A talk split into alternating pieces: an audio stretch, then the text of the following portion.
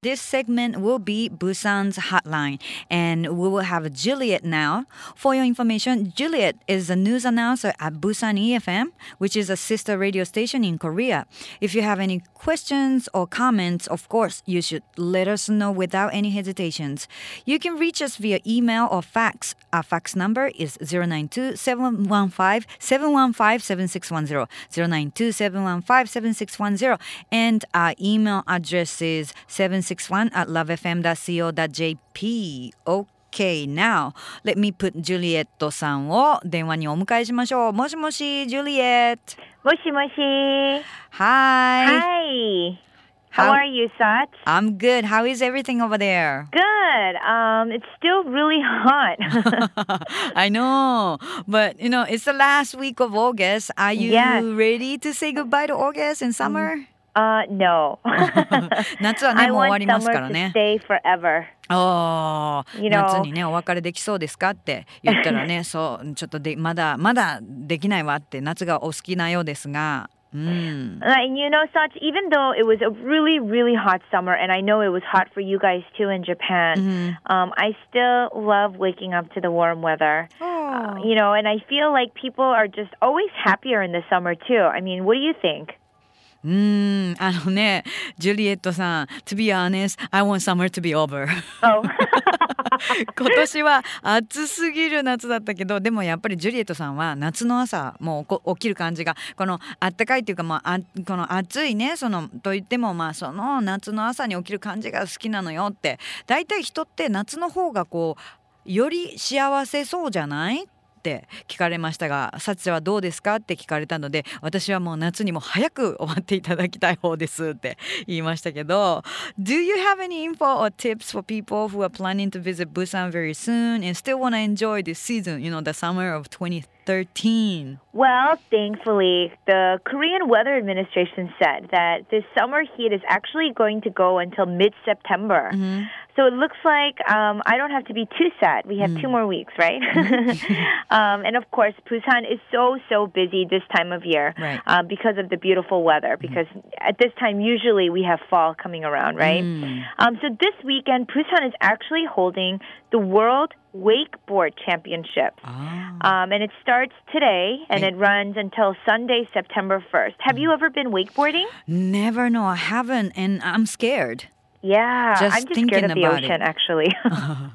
あのですね9月半ばまでどうやら暑さは続きそうな、まあ、プサンですけれども、まあ、夏のプサンも本当いろいろあって忙しい楽しいことがいろいろあるんですが今週末はプサンはワールドウェイクアウェイクボードチャンピオンシップ2013、えーそういったねあのイベントが開催されるようで水曜日から9月1日の日曜日までだそうですでウェイクボードサチはやったことあるって聞かれましたがあのないですそして怖いですそんなもう考えただけで自分がそんなことをしようと考えるだけで怖いですと言いましたけどもねえなるほど sounds interesting yes, and there are, you know, it's a pretty big event. There's going to be 360 participants from 30 different countries. right And some of the countries are going to be like from Australia, Italy, Spain, America, the United States, and even Japan. ah really Yes, and it'll be held at the Hwamyeong Ecological Park, and they say it has the largest beach and the longest river. Um, and as I mentioned earlier, even though summer is still in the picture, our nights are still so beautiful with a light wind. Ah. So it's definitely a really good time to visit right now. right Um, and also, if you guys have listeners planning to visit next week, Busan will be hosting the fourth Busan Maru International Music Festival. And this will be from September 2nd to the 7th. Um, there's going to be about 150 musicians and performers from seven countries. And um, at the festival, not only can you watch classical music performances, but it looks like there's going to be some musical dramas too. And Hey. everybody loves drama. and these performances will be held in different theaters all across Busan. Um, so you can even enjoy performances and tour our city as well.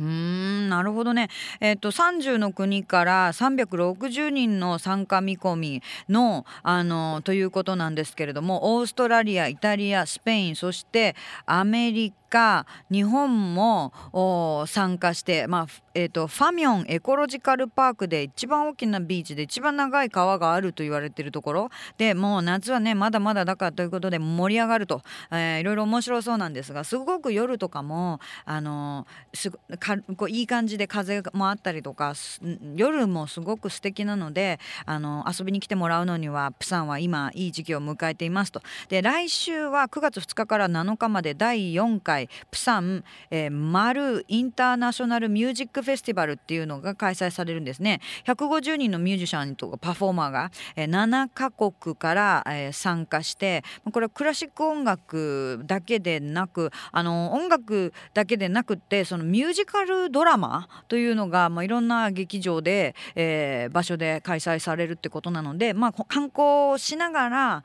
ここっちでもこっちあっちでもっていうことで楽しめそうな感じです。だからタイミング本当に9月2日から7日まではプサンマル国際ミュージックフェスがあってると。で今週末は水曜日から、えー、今日から日曜日までが、えー、っとウェイクボードのチャンピオンシップがあってるということです。Thank you Um, Busy, right? yeah, yeah, yeah, yeah. It sounds very good. And uh, you know, like uh, speaking of Busan, and I saw an article about the area that has been reconstructed. Are you familiar with that area? I am, and you know that area is actually called Dongnae. Mm. And it used to be a very wealthy neighborhood back in the day. Mm-hmm. And I guess you could call it the old Busan compared mm-hmm. to Haeundae. Like oh. Haeundae has a lot of new apartments, high rises. Um, but over the years, many people have moved from Dongnae to Haeundae just to get the newer atmosphere, right? Right. right. Um, but regardless of what people say, Dongnae is really, really fun. Mm. And I was looking at um, the article that you sent, and yes, they have done a lot of. There have been a lot of upgrades with mm. the uh, the station. The station used to be very old. Mm. Um, and it's kind of like a landmark because that's how old it was. Yeah. Um, kind of, yeah, a long time ago, Busan subway stations were not very big. Mm-hmm. There's only one line, and that was one of them. Right. Um, but they now changed it. Everything looks really new. Um, and of course, there are new little shopping centers and mm-hmm. plazas there um, kind of they kind of put everything in one area. So you know, I definitely re- uh, recommend people to visit Dongnae because mm. a lot of people forget. They only mm. think about Haeundae and Gwangalli, mm. mm. um, and they definitely forget about Dongnae because mm. that's actually like a big history of um, Busan.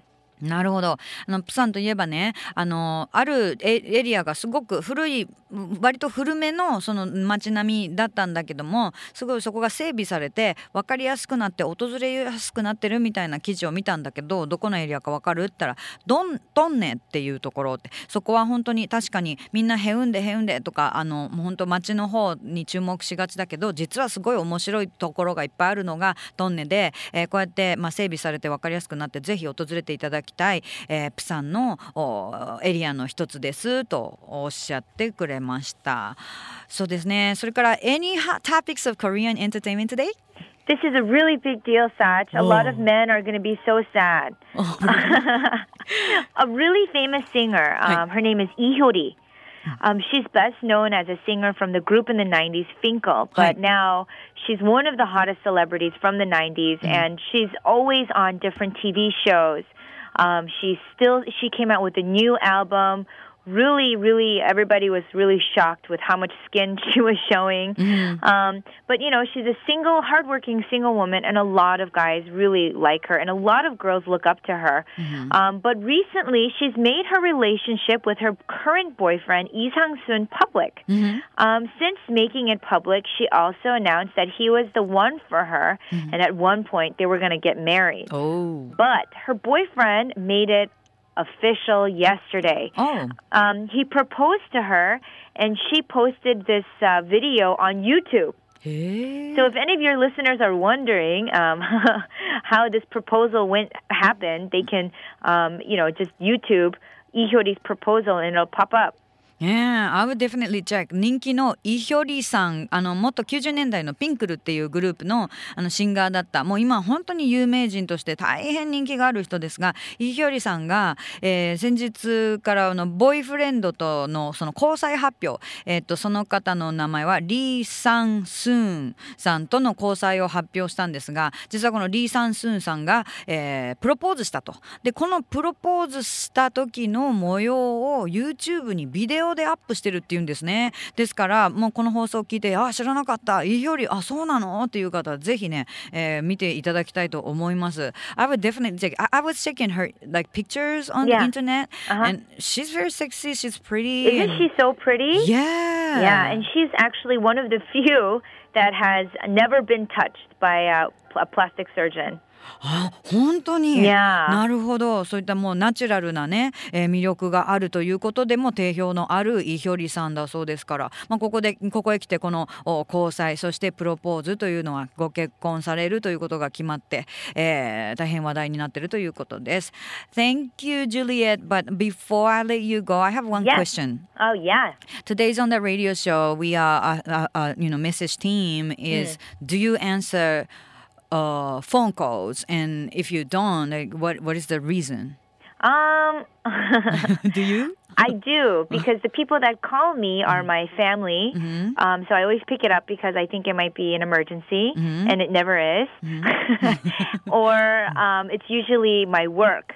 Mm. So I don't have a choice. I, ah, most I have to pick it up. They're all emergency phone calls. そっかそっか。そうですね。やっぱり、えー、今日のメッセージテーマでもある放送の方でねメッセージテーマでもある電話に出ますか、まあ、出ない場合それはどうしてですか？ということをジュリエットさんにも聞いてみましたら出るよって。なぜなら私やっぱり遠くあの遠方からのその家族からの電話っていうのも緊急事態があったらって。決して今まで緊急事態は起きてないけれどもやっぱそれを思うので電話にはほぼそしてあの仕事の関係もあるのでほぼ出ます。もう、うん、出ないことはないですという返事をいただきました。Thank you, Juliet. Talk to you. next week. Yes, bye. はい、ありがとうございました。えー、今週もお送りしたプサンホットライン、また来週もお楽しみに。LoveFM Podcast。LoveFM のホームページではポッドキャストを配信中。スマートフォンやオーディオプレイヤーを使えばいつでもどこでも LoveFM が楽しめます。LoveFM.co.jp にアクセスしてくださいね。LoveFM Podcast。